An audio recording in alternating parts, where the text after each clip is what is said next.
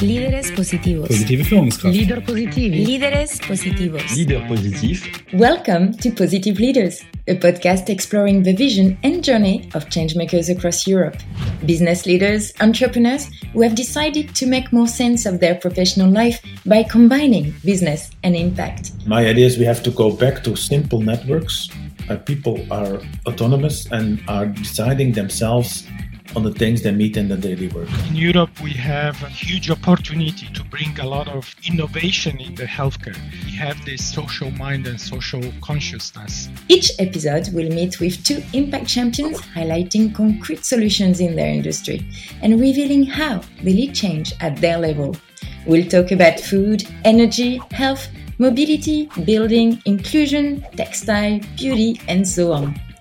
This podcast is supported by a collective of impact actors Spark News, INSEAD Alumni Association France, B Lab, the mission driven companies community, and Impact France Movement. Hi, everyone, and welcome to a new episode of Positive Leaders. Today, we will explore the field of health with Jos de Blok, founder and CEO of Buurtzorg, and Christian Fikert, founder of My Mind. Thank you both for joining me today Thank you.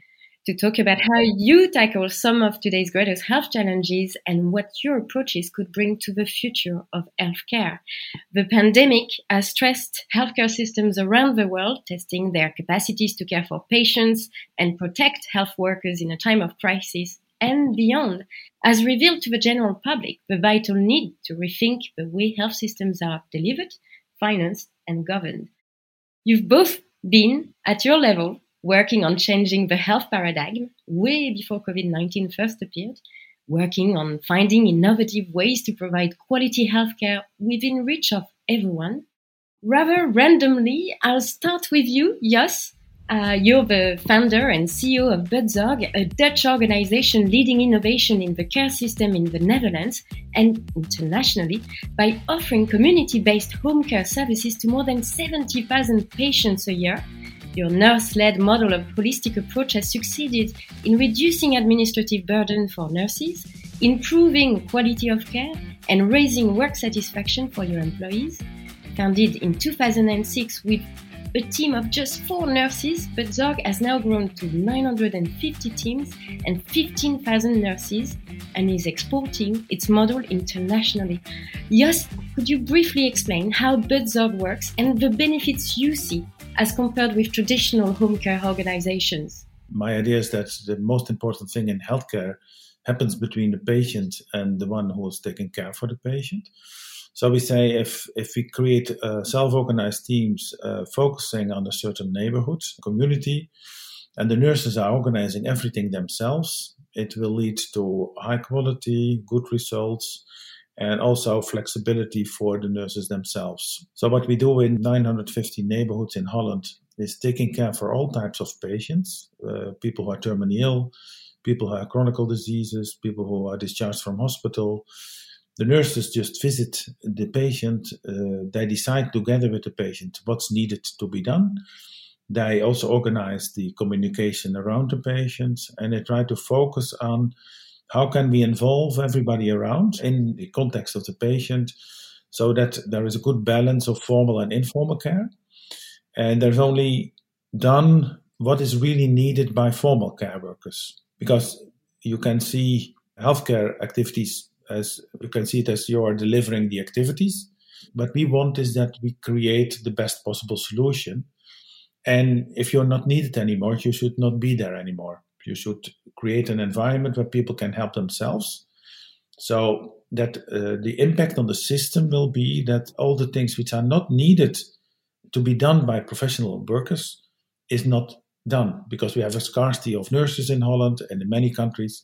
So we need to focus on independence of the patients.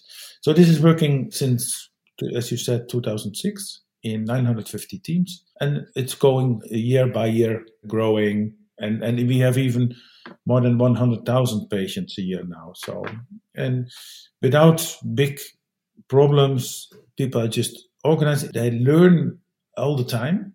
So when you create this ownership in the neighborhoods. They learn how to deal with all kind of topics. Uh, so what you see is that the the level of how to deal with different things uh, is getting higher and higher. And the only thing we do to support them is we have a back office where 50 people are working and doing the administration. And we have coaches who are available when it's needed. But then they, they take care for around 45 teams. And, and usually most teams can take care for themselves. But sometimes there are teams who are struggling with some topics and then the coach comes in. So you got rid of the bureaucracy that usually uh, you see in. Yeah, the service uh, is creating solutions, then we only deliver one service. So we said, okay, so for the administration, the whole uh, registration and administration is very simple because the, the time you are scheduling is also the time we are billing. So you only have to do one registration, and that's you need to do that for your daily work uh, scheduling, and that's also used for the billing and for the salaries.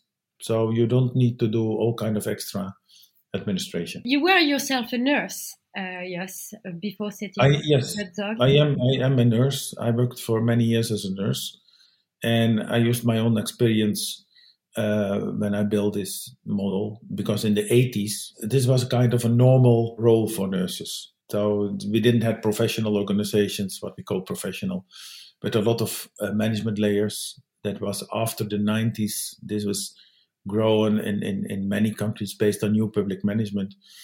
And my idea is we have to go back to simple networks where people are autonomous and are deciding themselves on the things they meet in their daily work. Healthcare is often deemed too complex to simplify, yet you seem to, to have been able to simplify the equation for caregivers and patients. Were there a lot of obstacles along the way? No, not really. I think my history being a nurse for 15 years and being a director for 10 years, I designed a model where what I thought we can uh, explain uh, to everybody in the system that this is creating better uh, results, that it's uh, more inspiring to do, uh, and that it's much cheaper. So my idea was if we can show in different ways that this is a big advantage compared with the average what's happening in the country, we will get support from uh, all sides. And and of course, people were very skeptical in the beginning because they thought it's perhaps it's only marketing and this is a nice story, but how does it? And and when it's growing, uh, it's collapsing because you need the management structure and we don't have the management structure. So, so we had a lot of people who were between 2007 and 2010 asking themselves, will this work? But after, I think after 2010, everybody was convinced and started also to think about how can we adapt these kind of ideas and principles in our organization. And you're exporting the model abroad, not just in the Netherlands now. Yeah, yeah. We got since I think 2010, we got requests from a lot of countries: Japan, Sweden, uh, the US, and, and we thought, okay, if we show that it can also work in other countries, then it's more or less system independent. So then you can say these principles are very human and very logic principles. So let's let's show that we can do this in different places, and then try to discuss with people in the different countries how they can adapt their systems. So this can also grow in, in other countries. Yeah, because it's not specific to the Netherlands. It's something you can find in, in lots of other countries in the end. Yeah, the healthcare problems and the ideas of nurses and doctors are quite the same all over the world. So we should focus on universal principles. Uh, so I I took the ideas from the World Health Organization as a as a kind of a focus that say, okay, these principles and the way we organize it can be done, in, in my opinion, in all the countries in the world. Christian, you're the founder of My Mind, a social enterprise pioneering mental health innovation in Ireland by providing both in person and digital community based mental health services.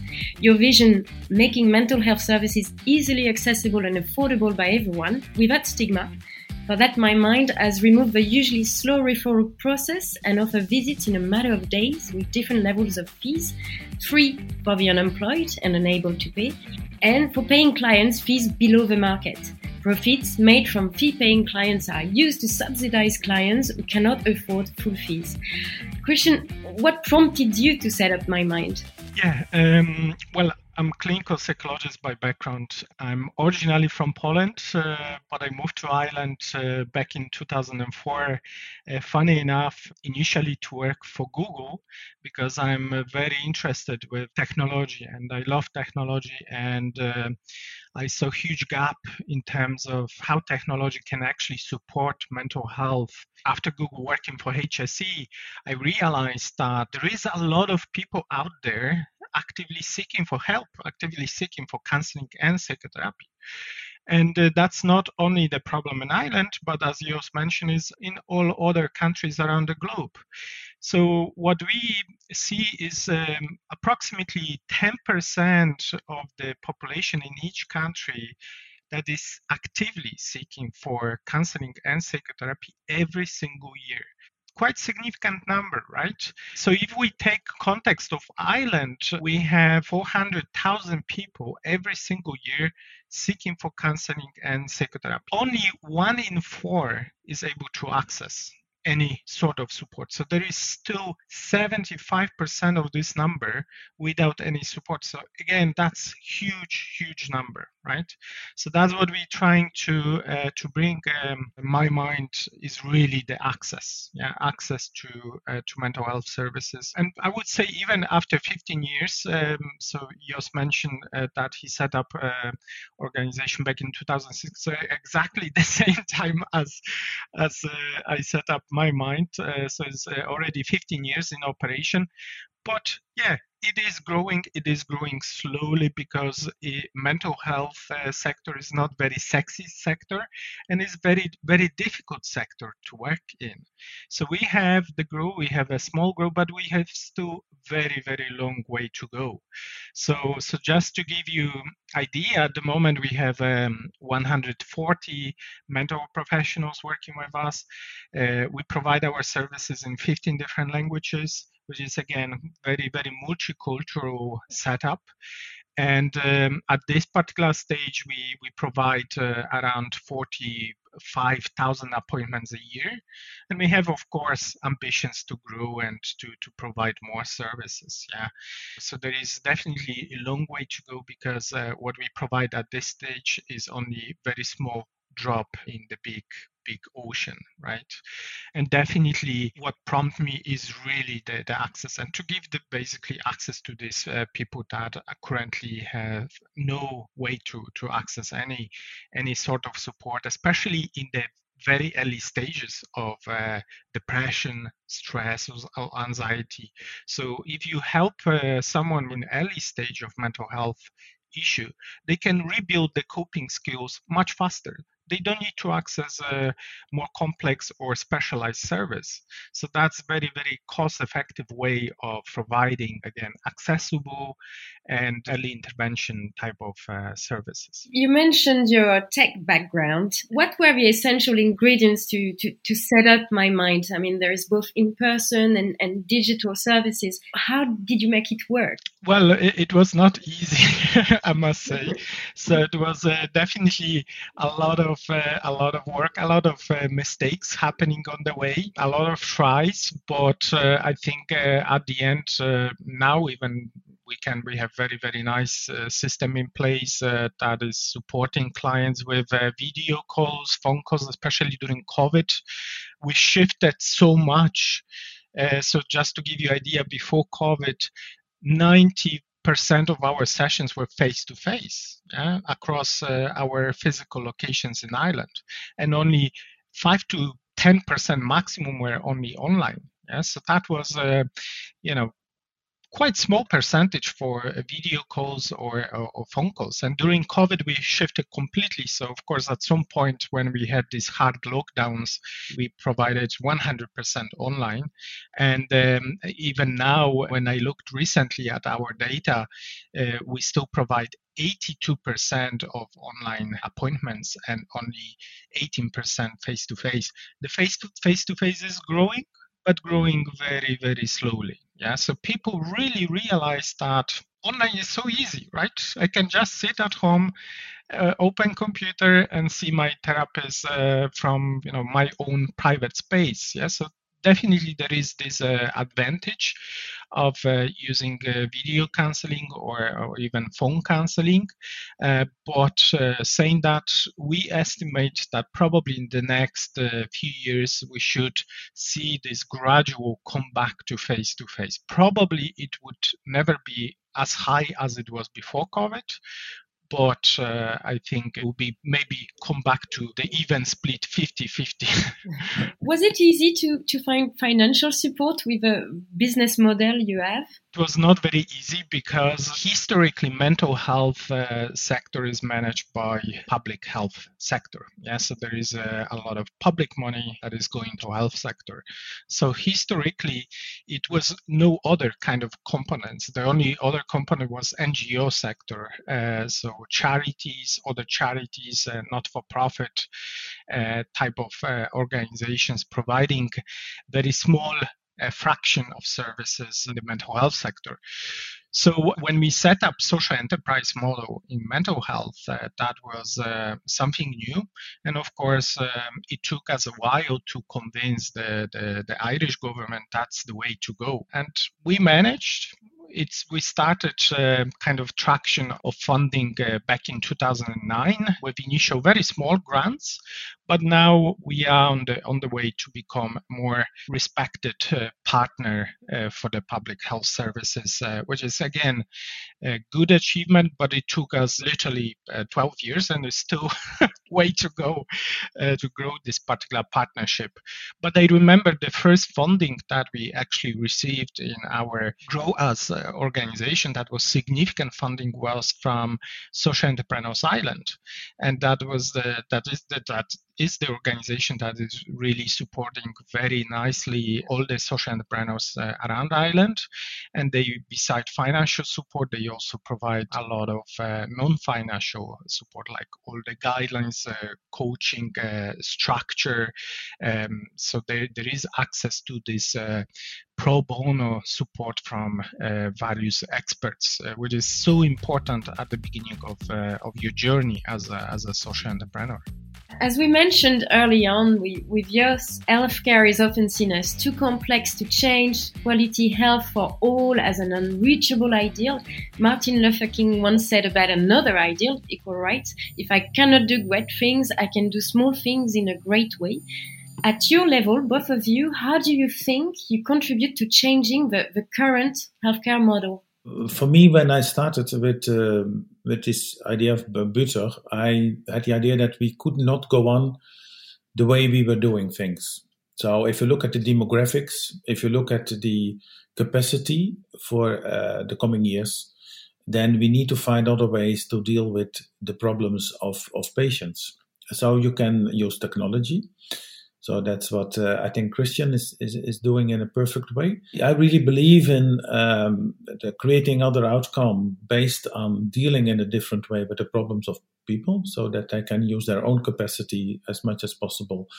Also involving the environment and integrating technology. So I think uh, there are different elements which uh, makes that the capacity needed is less than what we had so, but it needs another focus from the system. So I started a discussion on we need to change the focus from an activity and production driven system towards an outcome driven system. So we need to learn from the interventions, what are the best interventions, and we need to share them in a way that everybody who's working with patients are using the best interventions. And so we can create outcomes which have a high quality and lower cost. So that was my then, of course, the other part is is the dissatisfaction of the healthcare workers. So we have a big problem in the satisfaction doing meaningful things because the healthcare by itself is very meaningful, but the system creates so many burdens that you can't just do what you think you should do from a,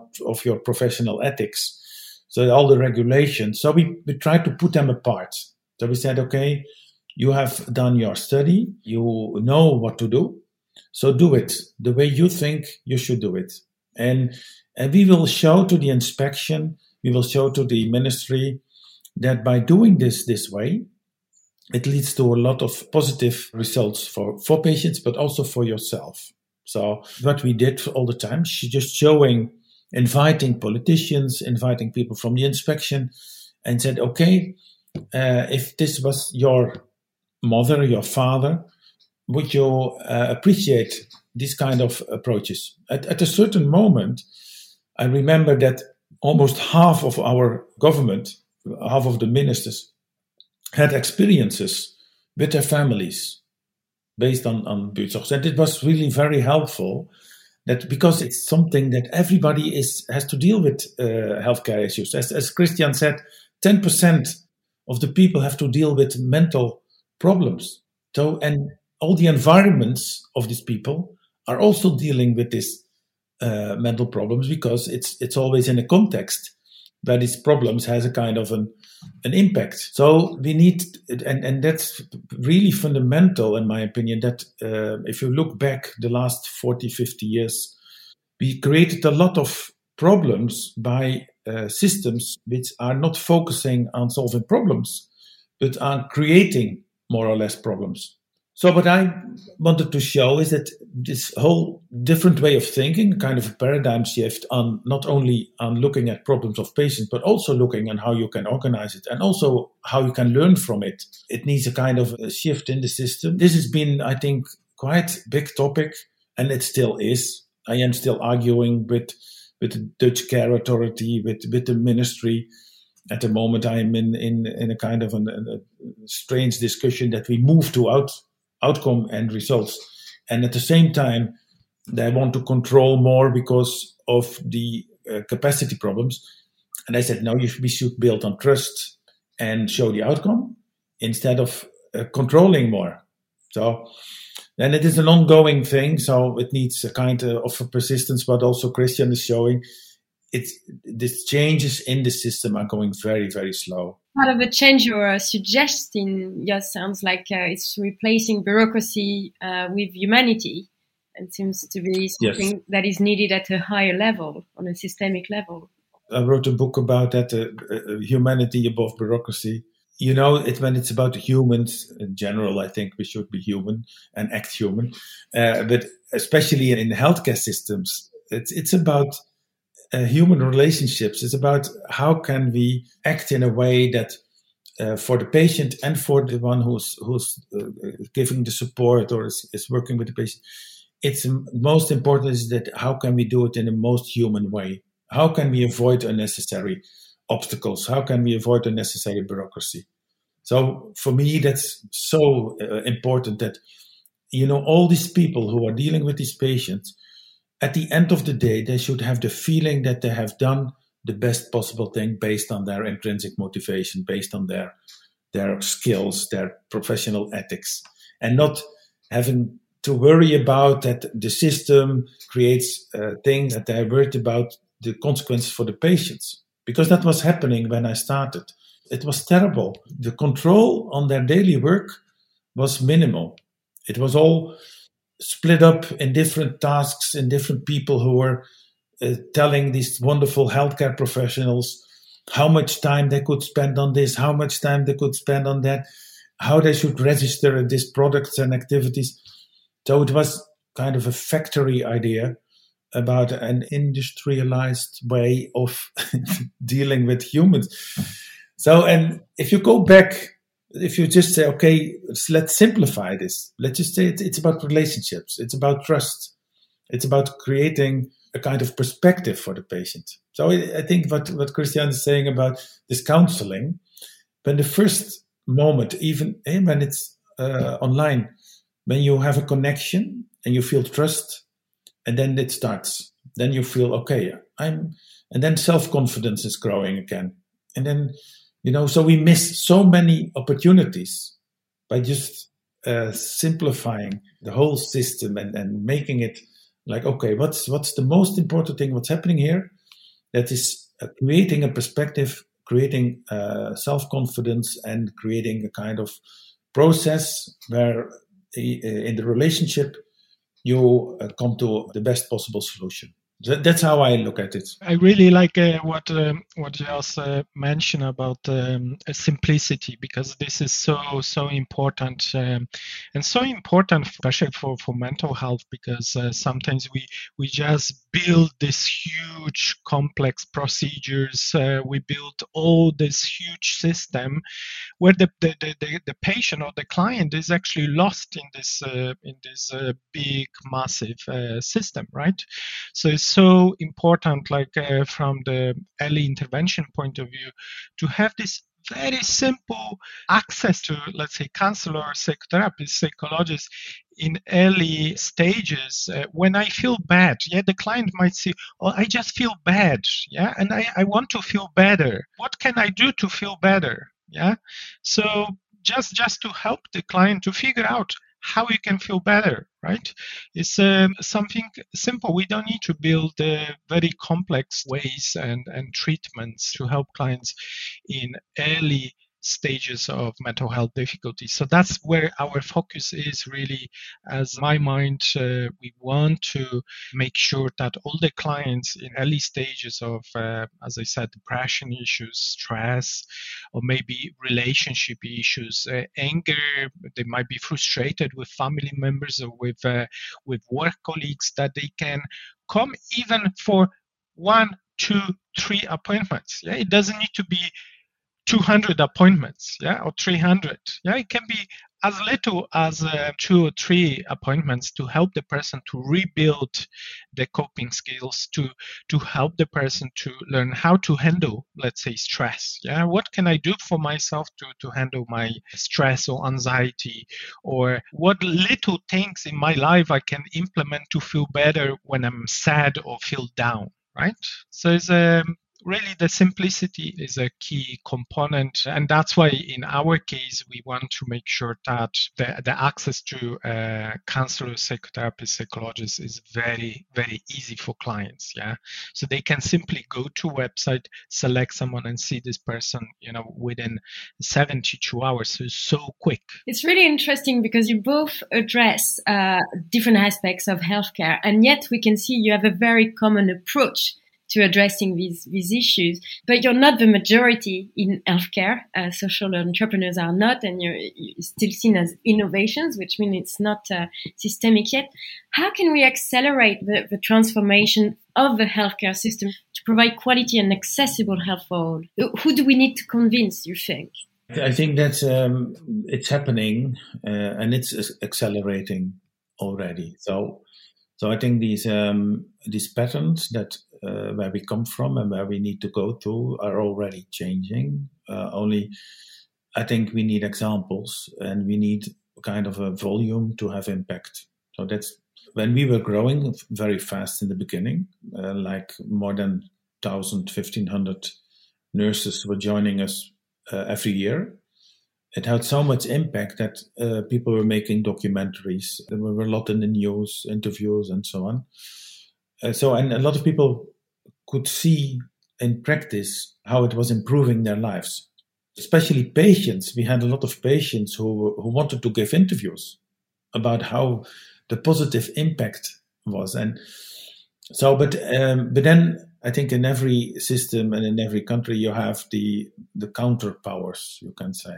So people who want to keep it as it is because they have a lot of interests, because eh, the, wherever the money goes, uh, you create interests and and the focus on social innovation is is not always in the interest of a lot of other people. So what we see is that on different things, on the uh, top-down thinking. So if you look at hierarchies and uh, the way we we have to deal in society with all kind of top-down decided uh, regulations and rules and so on, that will stay for a while, but it will get less. So I think the coming ten years what I see in a lot of countries is that the ideas about uh, creating new experiences bottom up is growing. I was in Russia three, four weeks ago, and I was amazed that I was in a region, it was Lipetsk.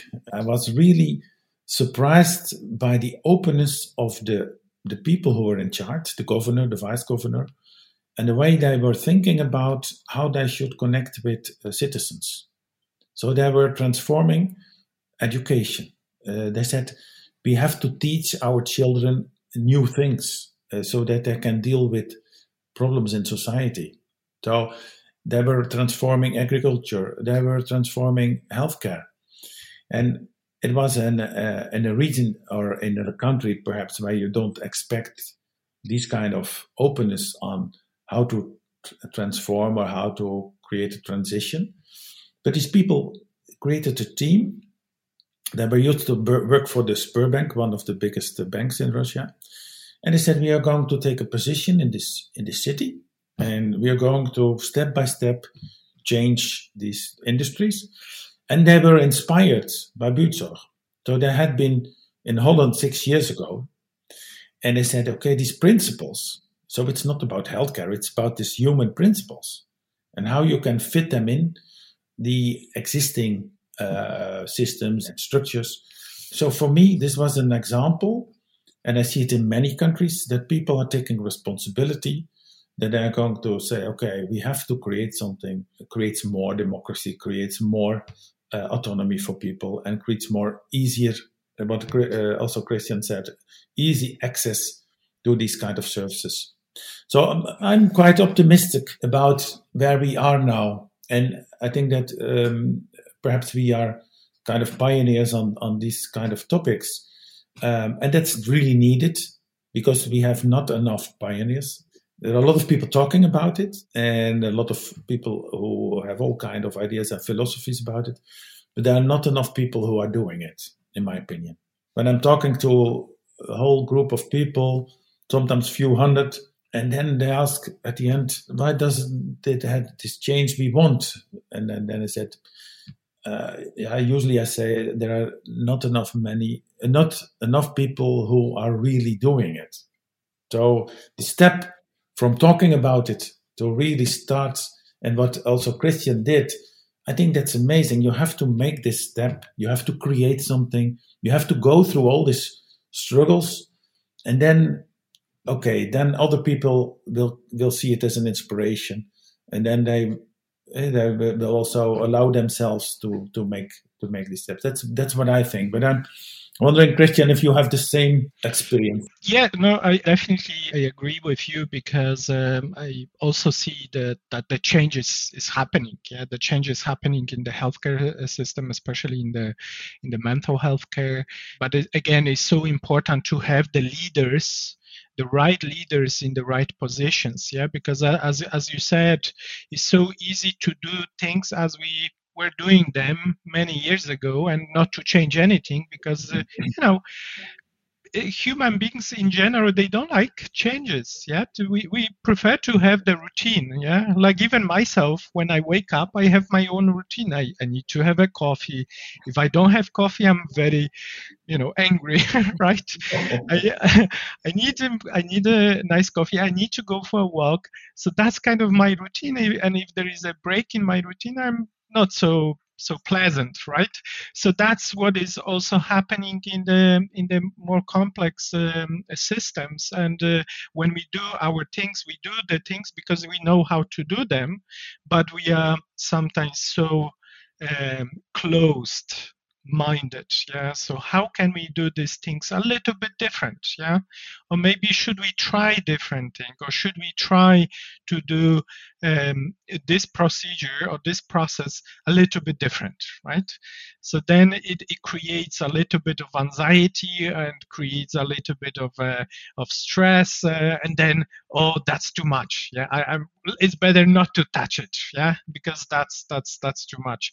So i think um, you know, to have a brave people, um, change makers. I really like the, the Ashoka kind of a phrase uh, for uh, change makers, right? Everyone is uh, a change maker because yeah, we we have this um, inner um, kind of uh, power to change something. Yeah, we just need to kind of uh, dig into this um, little skills that is within us and then and, and, embrace it. Yeah, and uh, really sit and, and kind of uh, take a pride that I'm doing something different. Yeah, I'm I'm trying to do something different. It's almost like a playing with a kid. You know, if you see a little kid is doing things differently, yeah, or is playing with the toys in different ways. So we need to almost dig to our inner child uh, kind of uh, ideas or, or, or, ways of doing things and play a little bit and be brave, more brave, uh, I would say.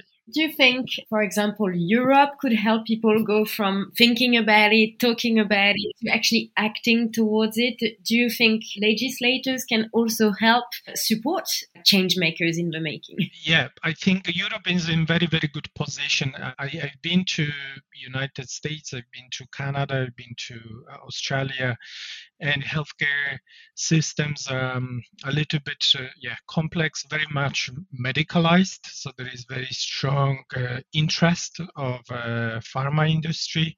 I think europe is different yeah. Europe um, has different way of doing things and we are definitely we have a much stronger kind of a social mind yeah. So we really like to think about well-being of other people and how we can help uh, other people. So definitely definitely in Europe we have a huge opportunity to bring a lot of uh, innovation in the healthcare.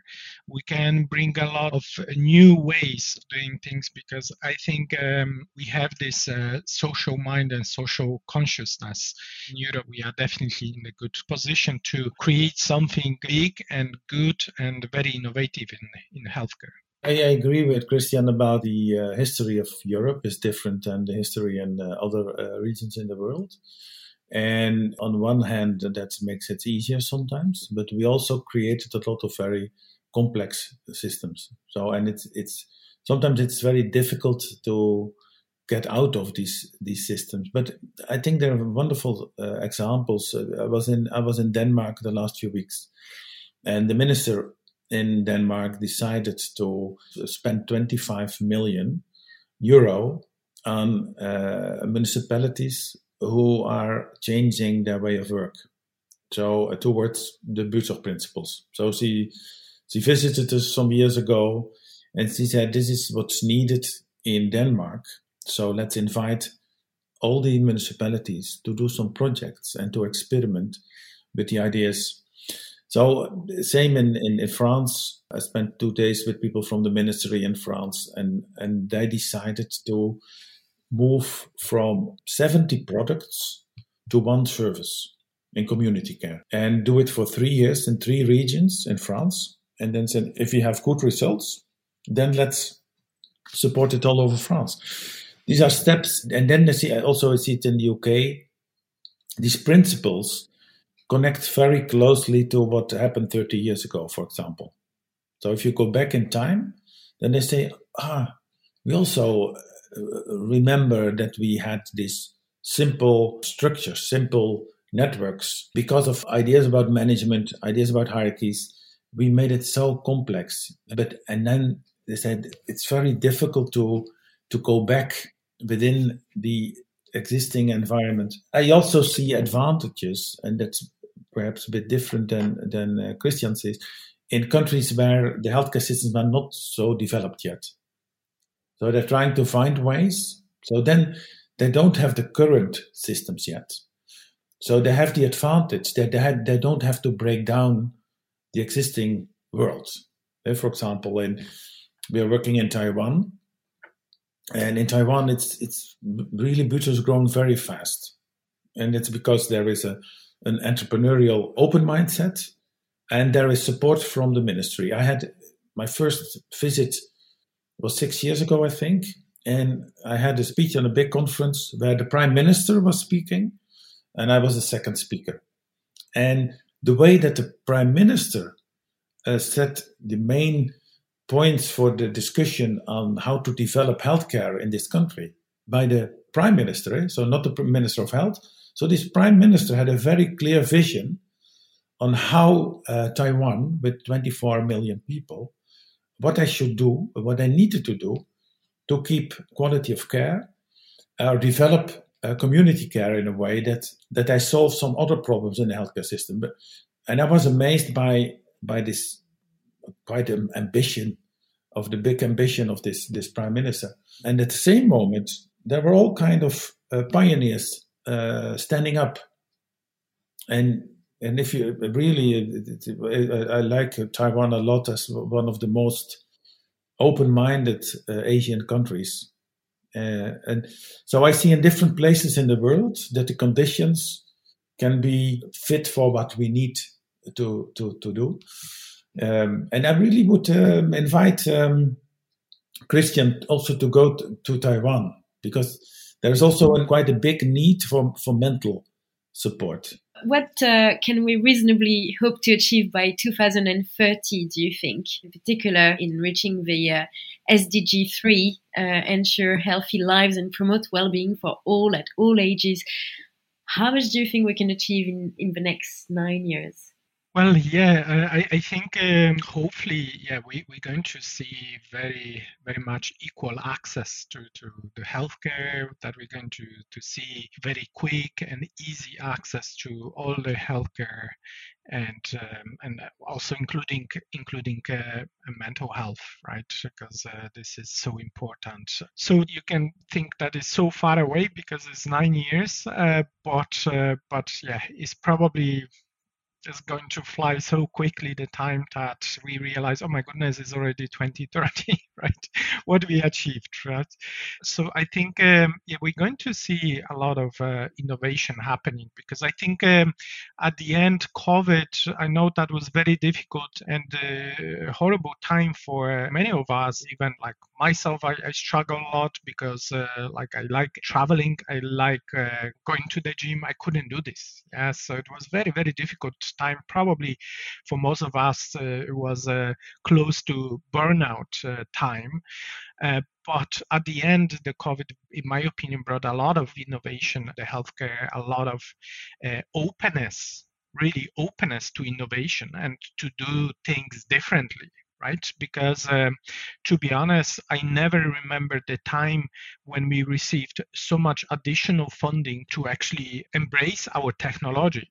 Yeah, and to create kind of a better, easier ways uh, for clients. So we could hire actually last year we could hire UX designer um, just to focus on uh, you know client side, therapist side. You know how we can kind of uh, create better kind of a look on the on our system on our website.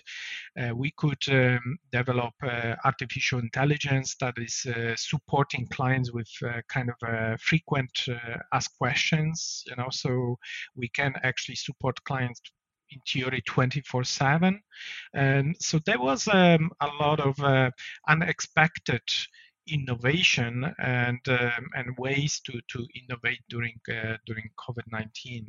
So I think um, going forward uh, between now for the next nine years, we're going to see a lot of uh, acceleration, uh, and I, I, I hope it's going to be very positive acceleration.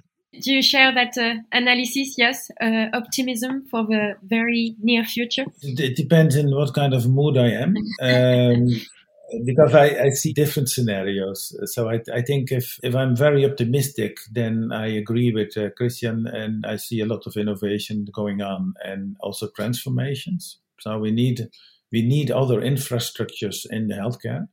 So this integration of, of prevention, technology, and and cure care, uh, but in my opinion, it will lead to a different position of hospitals, for example. So we, we, we need to rethink, restructure, and, and so that's one thing. But if you look at the pressure there is on the systems, then you also see that uh, people want to improve the existing things, which which are not improvements anymore. So if you want to improve things which are not working anymore, then it's getting worse, in my opinion. So that's but that's a lot of people, and that has to do with the routine that uh, Christian said that people know what they know, so they build on on existing knowledge. And so that's the so then we are more or less struggling and improving and a little bit of social innovation. And and the, the third is the um, the worst scenario that we we think we can solve things with uh, incentives that don't that doesn't work. So if you talk about Europe I think we took over a lot of incentives from the US and and we see that in the US the accessibility and and the costs are the highest and and and the accessibility is the lowest and so on. So if you look at it from a sustainable development, we need to step back and use our own European history and background to move forward. That's that's my uh, and and we have to say okay. We tried to experiment with some things, but it didn't work. It made things worse. So uh, let's let's fall back on on a few very simple principles and make steps forward. But if we don't, if we say okay, this uh, neoliberal thinking, um, Anglo-Saxon thinking um, still will be dominant, then then I, I think we we will have some very bad experiences. So, I, but I'm very optimistic. We will show the world that things can be done in a better way. Thank you both. Thank you very much, uh. Thank you very much, Christian. Thank you all for listening. You can subscribe to the podcast on the platform of your choice and follow the accounts of our partners on LinkedIn, Twitter, Facebook, or YouTube. To amplify the voice of our impact champions, do not hesitate to comment, share, like, or add a few stars. Thank you to INSEAD, B Lab, the mission driven companies community, Impact France Movement, and Spark News for their support, as well as Thomas Grosbois for the editing and Ariane from the agency Chez Maurice for the artistic direction.